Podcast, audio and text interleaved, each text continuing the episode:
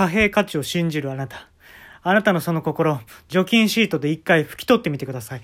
変わるやろ、みか、変わるやろ、ミカエルが。変わるやろ、見え方がって言いたかったんです。変え、変えれるやろ、見え方も。とも言いたいんです。こんばんは。もう、カミカミビーンズでした。すいません。冒頭のつかみがカミカミビーンズでした。今日はですね、あの、中学生の時の話なんですけど、僕これね、言っちゃっていいんかな。バレー部やったんですよ。バレー部。ね、あの以前話したことあるんですけれども、本能寺の変っていう回でですね、えーと、織田信長と明智光秀がバレー部同じバレー部やったっていう話したことあると思うんですけれどねこれほんま僕がバレー部やったんですごい思い入れがある話なんですよ。ね。でねしかもね相対って分かりますかね一番最後の試合です。中学校3年生の時の一番最後の試合のことを今日話したいと思います。あのー、坂なってるんですね僕僕の住んでるところら辺で坂なっててで結構上の方に住んでるんですけどで駅が坂の下の方にあるんですよ JR 言っちゃっていい ?JR JR に集合でした言っちゃっていい？でね降りていっててもう3年間のことをね思い出しながら今日で終わりなんや負けたら今日で終わりです。勝ったらね、まだ残れてたんですけど、まあ、結果から言うともう負けました。もうさっき言います。負けました。で、えー、下に下っていって、歩道橋があるんですよ。ね？上がっていって、僕ね、その歩道橋のまっすぐのところをね、スキップしてたのよ。可愛くない？可愛くない？原宿で流行ってるくない？スキップ。で、スキップしてて、高揚感がね、こう、あったんでしょうね、最後の試合ってことで。で、下りなる時も、そのスキップの余韻がまだ残ってたの、ステップに。こう、なんつうかな、こう、余韻がまだあるまま降りてて、なんかいつもと違う感じ、あれ、あれ、あれって言ったら、踏み外してん。ね。うわ、もう今思い出しても怖いわ。でねあとね5段ぐらいやったところ飛んだのよ俺ほんだら最後ねちょっとだけ段差がのああったのよそれ。何のための段差か分からんけど。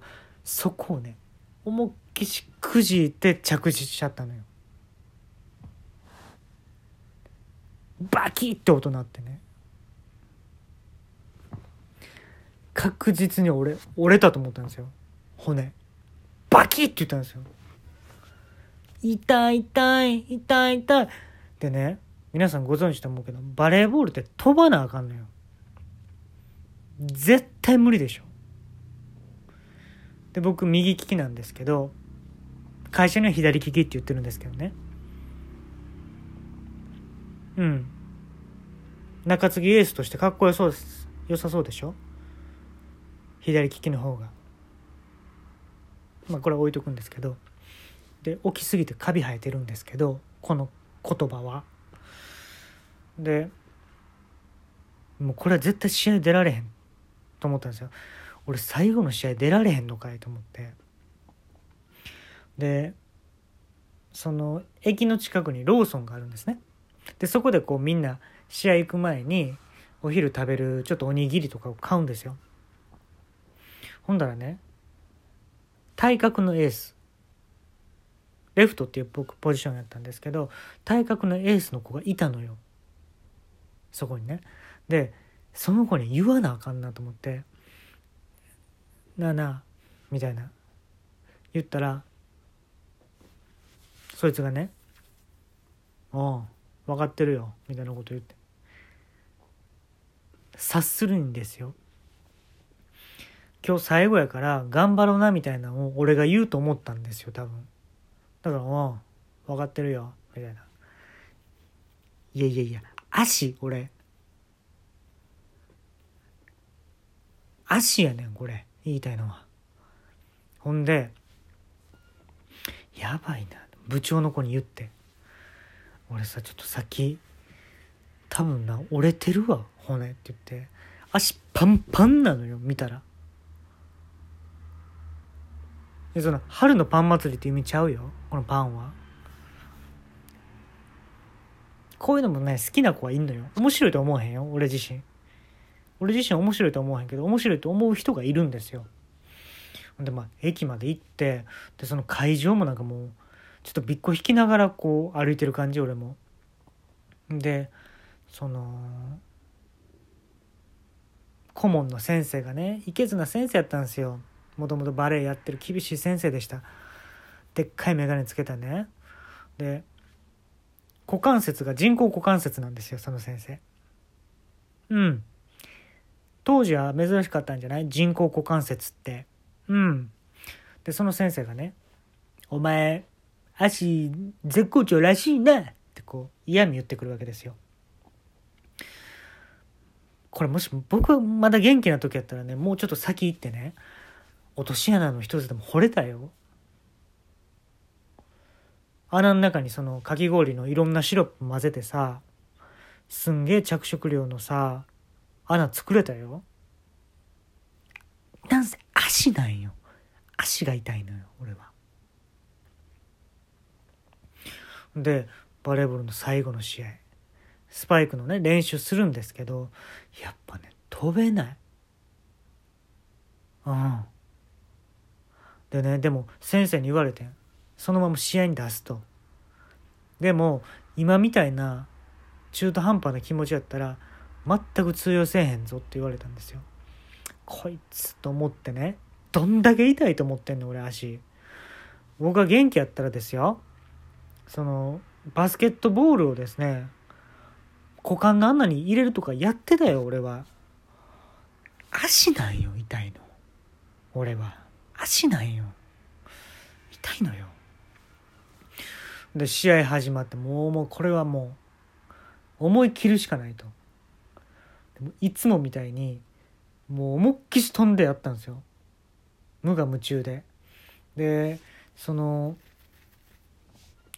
当時ね僕はこういろんなフェイントとか対角線見てるけどまっすぐ打つみたいなちょっとやらしいことやっとったんですよ。